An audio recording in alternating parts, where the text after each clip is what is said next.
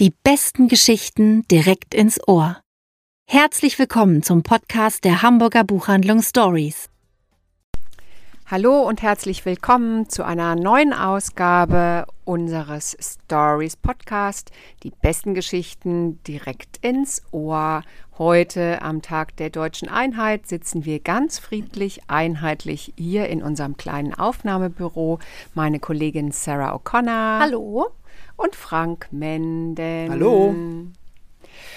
Und es herbstelt und die gute Sarah wird uns gleich zu Beginn das Gedicht des Oktobers vorlesen. Und es heißt Herbstlicher Ausschnitt von Rose Ausländer. Eine schräge Strahlengarbe schoss vom Himmel wie ein Pfeil, zeichnete mit goldener Farbe auf die Erde neues Heil sprang im Jubel auf die Dächer, dass sie wogten wie ein See, schwang liebkosend einen Fächer über Dunkelheit und Weh. Ach, ist das schön. Sehr schön. Überhaupt das, das Weh. Wunderschön. Ach, Genau. Mensch, und Rose Ausländer.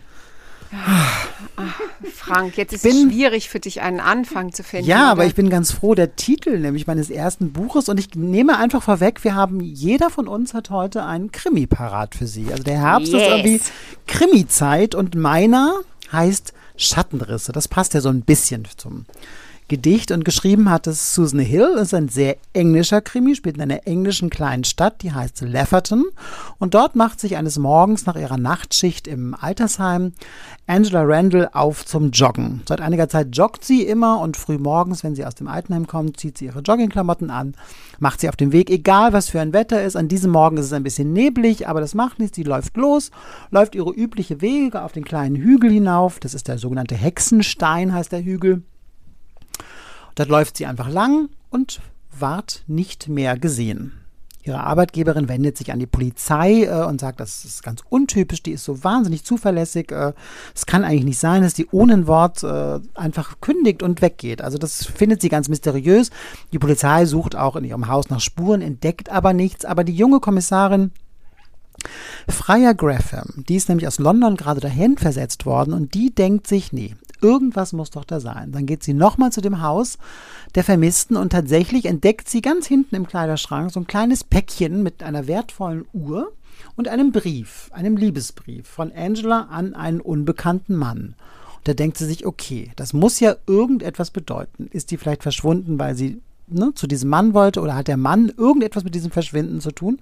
Und während Freya so nachforscht, verschwindet ein Hund auf diesem Hexenstein und weitere Menschen aus diesem kleinen Ort kommen nicht mehr von einem Spaziergang zurück. Was mir so wahnsinnig gut gefallen hat an diesem Buch ist, dass es so sehr atmosphärisch ist. Und mich hat das ungemein an diese britischen Miniserien Broadchurch oder auch Happy Valley erinnert, weil Susan Hill nimmt sich wirklich Zeit. Also ganz am Anfang verschwindet Angela, das ist sofort gesetzt, aber dann nimmt sie sich wirklich Zeit, diese ganze kleine Stadt und ihre Bewohner richtig kennenzulernen für uns. Also wir lernen alle Charaktere kennen, ihre Schicksale, ihre Geheimnisse und so ganz langsam verdichtet sich dieser Plot, bis er wirklich im letzten Drittel enorm an Zahn zulegt und richtig, richtig unheimlich wird. Und ich kann Ihnen sagen, Broadchurch, Happy Valley, Sie ahnen, beide Serien hatten nicht zwingend ein Happy End. Und ich kann nur verraten, das ist hier auch der Fall, obwohl ich nicht verrate, in welcher Art und Weise. Es ist der erste Fall für äh, Inspector Serrelier, das ist einer von Susan Hills ähm, Helden und ich hoffe, dass der Kamper Verlag, wo dieses Buch auch erschienen ist, jetzt die anderen auch rausbringen wird, weil ich finde, es ist großartig und ich finde, genau so muss ein englischer, intelligenter Krimi sein und der dazu noch wirklich sehr literarisch ist. Schattenrisse von Susan Hill. Klingt fast so, als würde man sich fast wünschen müssen, dass am Wochenende das Wetter schlecht ist, Ja. oder? Absolut. Tatsächlich ist es so ein Buch. Also ich war total, ich bin sehr begeistert von diesem Krimi. Ist ganz toll. Also ich werde ihn lesen. Ich liebe Happy Valley und Broadchurch. Toll. Ja. Ja, es geht mit einem Krimi weiter. Ähm, wir gehen jetzt in die USA. Und zwar ist das ähm, mitnichten was Neues, denn es geht um Sarah Paretsky's nunmehr 20. Fall, in dem sie ihre wunderbare Privatdetektivin V.I. Warshawski ermitteln lässt. Das V steht für Victoria. Von ihren Freunden wird sie Vic genannt, von allen anderen eigentlich Warshawski. Sie ist eine US-Amerikanerin mit polnischen und italienischen Wurzeln. Sie ist ähm, Rechtsanwältin, äh, hat sich äh, viel mit Wirtschaftskriminalität befasst. Ihr Vater war Cop in Chicago, wo sie auch lebt. Und äh, sie hat vor vielen Jahren eine Privatdetektei eröffnet. Und ähm, ja, es geht wieder unfassbar spannend zu. Es gibt sehr viel Personal, wie immer. Es ist, finde ich, sehr komplex und es macht wahnsinnig viel Spaß. Und man kann immer was lernen mit Sarah Paretsky's Büchern, weil sie sich wirklich immer ähm, Missstände anschaut, nicht im kleinen alltäglichen ähm, persönlichen Umfeld, das auch, aber es geht, sie zoomt wirklich immer raus und ähm, es geht ziemlich aufs Ganze. Und das Ganze beginnt in diesem Fall, der übrigens Landname heißt und im schönen Hamburger Argument Verlag erschienen ist, ähm, hat das Trademark-Cover wie immer die Bücher in der Reihe Ariadne, die ähm, weibliche Krimi-Autorinnen ist ja klar, Krimi-Autorinnen rausbringen. Ähm, also worum geht es? Es beginnt alles mit einem Landgewinnungsprojekt am Lake Michigan. Und zwar ähm, findet so eine Stadtteilversammlung der Parkbehörde statt. Das ist ein Park direkt am, ähm, an diesem Michigan gelegen, an der South Side Chicagos. Ähm, da sollen die Anwohner erwärmt werden für ein Landaufschüttungsprojekt. Und zwar soll ein Strand angelegt werden. Also im Prinzip was Tolles für alle AnwohnerInnen.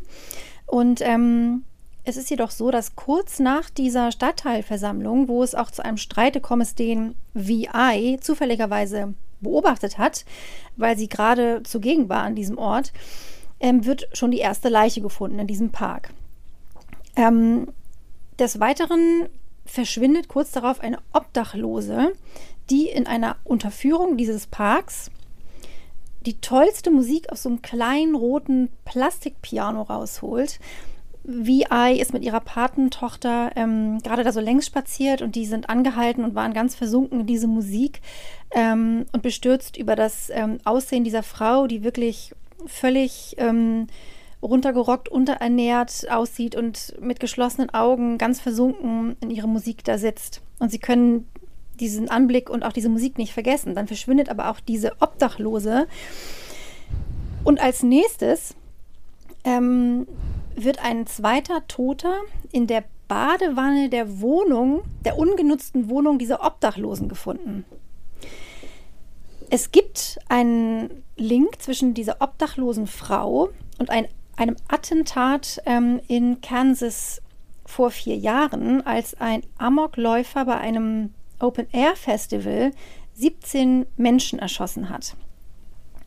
Und für VI Wachowski, die natürlich sofort Lunte riecht und die Spur aufgenommen hat, ähm, deuten jetzt alle Zeichen erstmal nach Kansas und da fährt sie auch hin. Wie immer in diesen Krimis in Begleitung ihres vierbeinigen Freundes. Sie hat sogar zwei und jetzt hat sie sogar noch einen dritten in diesem Fall, der ihr ungewollterweise untergekommen ist. Den nimmt sie mit und ähm, fährt los nach Kansas. Hat da unzählige Begegnungen mit den verschiedensten Leuten, stößt auf sehr viel Misstrauen, auf sehr viel Schweigen und schlussendlich wird auf sie geschossen. Ähm, wie Iwaschowski ist sich sicher, okay, sie hat es nicht nur mit einer kleineren Chicagoer Parkbehörde zu tun, sondern da stecken ganz andere Leute dahinter. Und das ist wirklich immer so in ihren Büchern. Es geht um den sogenannten White Collar Crime, also Verbrechen, die tatsächlich von ganz oben begangen werden, von Leuten, die nach außen hin eine sehr reine Weste haben und dann quasi ihre Handlanger losschicken. Es geht um das Gesetz, was es wahrscheinlich überall gibt, in Chicago eben auch, dem Pay-to-Play-Code. Also wer blecht, hat Recht. Mhm. Es geht in die höchsten Kreise. Es geht um Bestechung von Politikern. Ähm, äh, es geht um Raubbau an Land, ähm, an, an der Umwelt, am Menschen letztendlich. Und es ist unfassbar spannend. Das Buch ist wie immer aufgeteilt in viele Kapitel, die immer ganz tolle Überschriften haben. Viele sind auch Bezüge auf ähm, Musiktitel, die dann auch am Ende nochmal, da wird nochmal Bezug drauf genommen. Man kann also wirklich immer noch ein Kapitel schaffen, so müde man auch ist abends. Ich war jetzt wirklich fast ein bisschen traurig, als es vorbei war, weil es einfach so einen Sog entwickelt. Ähm, es ist eine tolle Übersetzung von der Lektorin herself, Else Laudan, ins Deutsche übersetzt. Großartig, wie ich finde. Ähm, und es, man kann einfach einsteigen. Es ist der 20. Fall, das macht nichts. Ähm, man hat tatsächlich nichts verpasst. Ähm, das ist eben auch das Tolle. Man kann einfach einsteigen und loslegen. Also Sarah Paretsky's Landname. Super. Wow, klingt echt nach einem echten Wow. Und wer blecht, hat recht, finde ich gut. Ja, super, ne? Genau. Und auch schrecklich. Ähm, ja, auch ich habe einen Krimi, Wunder, oh Wunder, und zwar von A.K. Turner, Lo Tote schweigen nie, ein echter London-Krimi. Und ähm, es wird ein neues Ermittlerinnen-Duo eingeführt. Die eine ist ähm, Cassie Raven, die ist Sektionsassistentin in der forensischen Pathologie. Das ist ja ein Beruf, den ich mir für mich niemals vorstellen könnte. Ähm, also und ihr sind die Toten, die sie auf dem Tisch hat, oft näher als die Lebenden. Sie, sie ist so eine ganz, sie geht ganz respektvoll mit den Menschen um, die, die bei ihr auf dem Tisch liegen. Ähm, sie spricht auch manchmal mit ihnen und für sie sind sie nicht einfach nur Leichen, sondern ja, einfach Menschen in einem anderen Daseinszustand. Äh, mit den Lebenden hat sie es nicht so richtig. Sie hat so einen ganz strangen Gothic-Look, ähm, ist total tätowiert bis an die, bis in die Ohrmuschel, ähm, gepierst und hat so einen ganz strangen Undercut. Ähm, und privat sammelt sie ähm, Skelette und stopft auch gerne mal so ein totes Eichhörnchen, was sie im Garten findet, aus. Also echt eine wirklich eine exzentrische junge Frau. Und ihre ähm, sie trifft eines Tages am Seziertisch auf ähm, eine Inspektor auf ähm, Phillida Flight und das ist der Kontakt Kontrast schlechthin.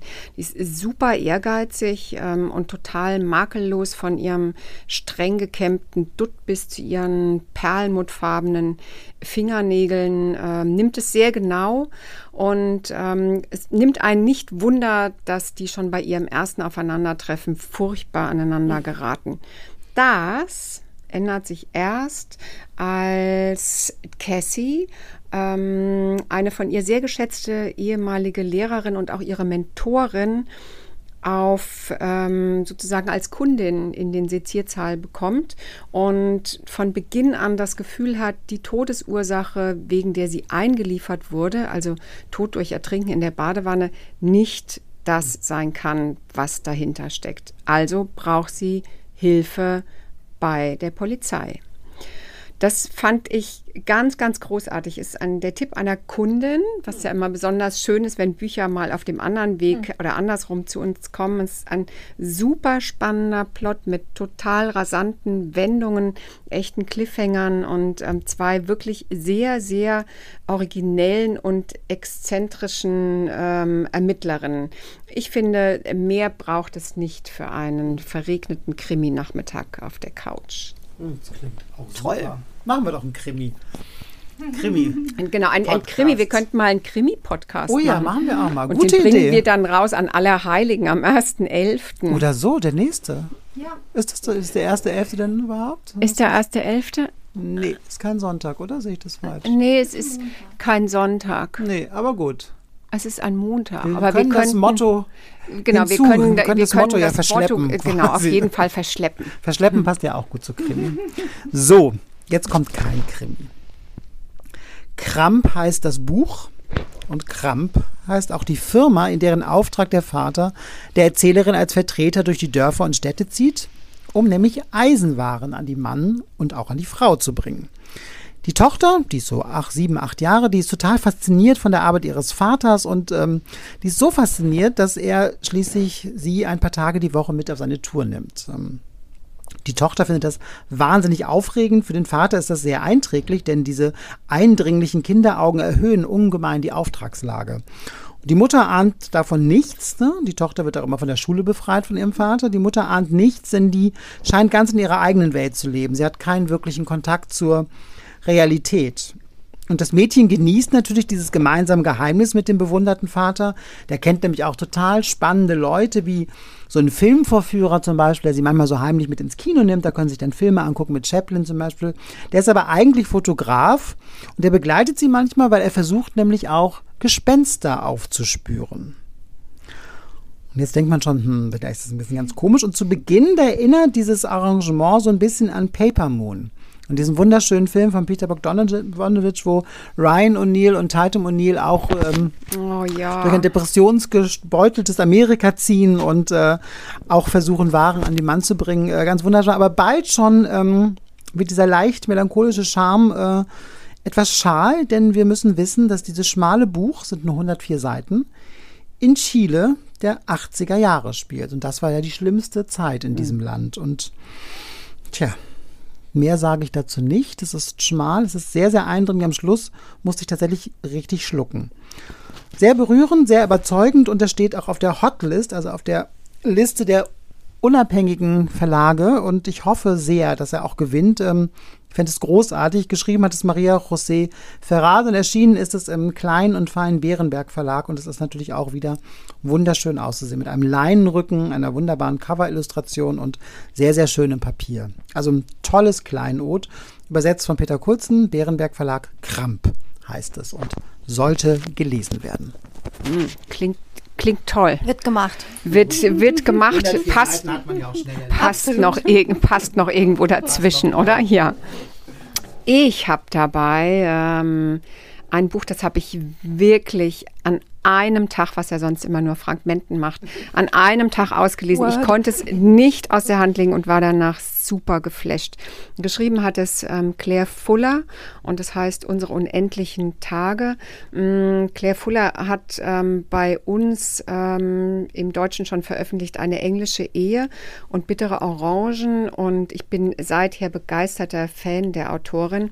Aber mit diesem Buch, das ist ihr Debüt, was jetzt erst übersetzt wurde, hat sie sich wirklich endgültig in meinen persönlichen Lese-Olymp geschrieben. Worum geht es?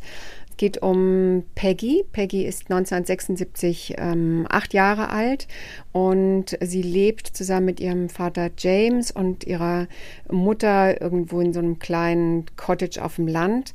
Und ähm, die Mutter ist Pianistin, sie ist oft im Ausland und mh, mm, zwischen den Eltern gibt es Spannungen. Das spüren wir, weil James ist Mitglied einer Prepper-Gruppe, also einer Gruppe von Menschen, die glauben, dass das baldige Ende ähm, der Welt bevorsteht und ähm, dass man deswegen ähm, besser Vorsorge treffen sollte mit atomsicheren Kellern und jeder Menge Vorräte und Sachen, die man ebenso zum Überleben braucht. Und er möchte natürlich seine kleine Tochter vor diesem baldigen befürchteten Ende der Welt bewahren. Und deswegen nutzt er die Gelegenheit und als die Mutter irgendwie wieder auf einer Tourneereise ist, ähm, bricht er mit ihr zu einem sogenannten Abenteuerurlaub auf, der sich aber dann doch nach einer mühsamen Reise entpuppt als ein Aufenthalt in einer sehr, sehr verfallenen Hütte irgendwo in einem anderen Land in Europa, von dem Peggy nicht weiß, wo es ist. Sie ist viele Meilen von zu Hause entfernt und ohne die Annehmlichkeiten der modernen Zivilisation, also wirklich auf einem ganz, ganz archaischen Niveau, ohne Strom, ohne äh, Wasser, ähm, fristen die beiden ein sehr, sehr entbehrungsreiches und auch oft ein lebensgefährliches Dasein. Neun Jahre später treffen wir Peggy als junge Erwachsene wieder zu Hause an. Was ist genau passiert? Also ich habe das erste Kapitel gelesen und war schon wirklich dem Roman total verfallen und ich musste, wirklich, ich musste diese 317 Seiten lesen, ohne anzuhalten, ohne zu essen, ohne zu trinken und ohne zu schlafen. Mhm. Was sie da macht, ähm, sie, sie, sie tänzelt wie auf so einer, wie auf so einem Abgrund, wie auf einer Messerklinge zwischen, zwischen Gewalt und Liebe, zwischen, zwischen Macht, ähm, Dominanz und Zärtlichkeit, zwischen Angst und Loyalität. Man weiß nie genau, wo man sich selber eigentlich gerade befindet. Man weiß nur, man kann nicht aufhören, man kann dieses Spannungsfeld der, der widersprüchlichsten Emotionen nicht verlassen. Ich wünsche mir wirklich für dieses Buch ganz viele Leserinnen und Leser, weil es wirklich eines der eindrücklichsten und kraftvollsten und intensivsten Bücher ist, die ich in diesem Jahr gelesen habe. Ach so, ich sollte vielleicht noch sagen, wie es heißt, oder? Es heißt Unsere unendlichen Tage. Hattest du aber am Anfang Und ist im erwähnt. Piper Verlag erschienen. Und ich habe gerade vergessen, wer es übersetzt hat. Nein, Entschuldigung. das lassen wir dir durch. Wow. Das musst du lesen, Das ist ja- Sarah. Das, du musst es lesen. Ja, ich muss es lesen. Ich weiß, das ist ein Buch für dich. Okay, du musst ich, es ich, lesen. Ich lese es. Mal gucken, ob ich auch nur einen Tag brauche und ob ich alles dafür sausen lasse. Wir kontrollieren. Oh, oh. Ähm, ja, das ist natürlich jetzt überhaupt nicht mehr zu toppen. Muss es ja auch gar nicht. Ähm, ich habe vor zwei oder drei Monaten das Buch ähm, Aufbrechen von Cici Dangaremga, der Friedenspreisträgerin diesen Jahres vorgestellt und hatte ja versprochen, dass ich ähm, das nächste Buch, was auf Deutsch erscheint, das wäre das dritte in dieser ähm, Tambuzai oder auch Simbabwe-Reihe, wie es manchmal genannt wird, Überleben vorstellen werde. Und das mache ich hiermit. Es ist wieder im Orlando Verlag in der Reihe Afrika bewegt erschienen. Und ähm, ich habe alle drei Bücher, die es hier auf Englisch gibt, ähm, auf Englisch auch gelesen. Auf Deutsch sind eben zwei erschienen. Ähm, und ich finde, dass man das durchaus machen kann. Also das mittlere Buch ist nicht wichtig, um, um die Geschichte wirklich vollends mitzubekommen. Ähm, es zeigt natürlich, es vertieft einfach so ein bisschen, wie die junge Frau, die wir im ersten Teil ja kennenlernen, ähm, das ist quasi ihre Zeit im College, ähm, wo sie auf dieser nonnengeführten Schule für junge Mädchen ist. Eine der von fünf äh, schwarzen Mädchen, sonst sind es alle ähm, weiße Europäerinnen. Ähm, und wie quasi da ihr Alltag ist. Und das verfestigt eigentlich ein bisschen auch, wie sie dann, wie sie sozusagen zu ihrem Gemütszustand kommt, den wir dann äh, im dritten Buch erfahren. Da lebt sie nämlich als erwachsene Frau äh, arbeitslos in Harare. Ähm, die Unabhängigkeit Simbabwes äh, ist erreicht. Ähm, und im Prinzip gestaltet sich ihr Leben furchtbar schwierig, besonders deswegen, weil sie wirklich die größten Hoffnungen hatte, was ihre Bildung ihr quasi bescheren würde, auch für Einstiegs- und Aufstiegschancen in der Berufswelt für sie als äh, ja, junge, gebildete, gut gebildete, gut ausgebildete ähm, Afrikanerin und mit der Enttäuschung fertig zu werden, dass es eben überhaupt nicht so ist, das bereitet ihr wirklich größte Schwierigkeiten, sodass sie auch ähm, eigentlich von, von einer unschönen und demütigen Situation in die andere kommt, ähm, bis sie wirklich kurz vorm Zusammenbruch steht und wirklich sprichwörtlich am Rand eines tiefen Abgrundes. Ähm, und dann eines Tages trifft sie auch noch ähm, in Harare in einem Café Tracy wieder. Das ist eine junge Frau, ähm, eine weiße ähm, Südafrikanerin, die mit ihr auf diese prestigeträchtige Schule gegangen ist. Und ähm, es ging damals darum, dass eine Schülerin als beste Jahrgangs, ähm, ähm, als Jahrgangsbeste ausgezeichnet werden sollte. Und Tambuzai wäre definitiv an der Reihe gewesen, aber der weißen Tracy zugunsten wurde diese Trophäe eben, hat sie die nicht bekommen. Und das ähm, war wirklich eigentlich ein ziemliches Trauma für sie. Und genau diese Tracy begegnet ihr jetzt in einem Café und macht ihr ein Jobangebot, was sich erst einmal unglaublich toll und auch wieder sehr prestigeträchtig anhört, ähm, was Tambuzai aber im Prinzip fast dazu führt, ihre Herkunft und äh, ihre Familie zu verraten. Also es ist wirklich ein, es ist kein leichtes Buch. Ähm, es ist toll geschrieben, finde ich. Ähm, es macht einfach klar, wie das Leben äh, im Postkolonialismus als auch gut gebildete schwarze Frau ähm, in, in einem afrikanischen Land aussehen, aussehen kann und definitiv auch aus, aussieht. Ähm, das ist ja wirklich alles sehr, sehr lebensnah, teilweise auch autobiografisch. Es ist hochinteressant ähm, und auch da war ich fast ein bisschen wehmütig, Tambuzai zu verlassen am Ende, weil wir einfach wissen, okay, das war jetzt das dritte Buch, es wird nicht mehr von ihr geben. Ähm, mit einer großen Wahrscheinlichkeit. Es ist wirklich ein sehr, sehr erhellendes, berührendes, ähm, spannendes, toll geschriebenes Buch, was ich, dem ich wirklich eine große Leserschaft wünsche. Überleben von Zizi Dangaremka. Hm. Ich finde, die sehen auch so gut schön aus, die Bücher, ne? Ich finde es eine ganz schöne, schöne Aufmachung irgendwie. Ja, sehr besonders, ne? Finde ja, ich. sehr So. Eyecatcher-mäßig. Ja, auf jeden Fall. Ja, am 24. Oktober bekommt sie den Friedenspreis in der Paulskirche. Die Laudatio hier hält die Schwester von Barack Obama. Ich darf dabei sein, freue mich schon wahnsinnig drauf. super. Ich freue mich echt schon wahnsinnig Toll. drauf. Das wird bestimmt ein toller, Ganz ganz, ganz eindrücklicher Tag. Ja, und ein ganz eindrücklicher Tag wird dann auch der 7. November, ähm, weil dann unsere nächste Folge ähm, unseres Podcasts erscheint. Wir haben uns ja so ein bisschen festgelegt auf Krimis. Mal sehen, ob wir das einhalten können und schaffen. Ich nehme auf jeden Fall heute die neue Tana French mit nach Hause. Ja, ich glaube. Ich habe auch noch so einiges da zu Hause liegen. Ich glaube, das müsste, könnte blutig werden. Außerdem sind wir ja 7.. ansonsten bekannt dafür, dass wir auch Ja. die Grenzen der Genres mal gerne ein bisschen sprengen. ausdehnen auch. Damit wünschen wir Ihnen und euch eine schöne Zeit. Danke, dass ihr dabei wart. Bis zum nächsten Mal. Tschüss. Tschüss.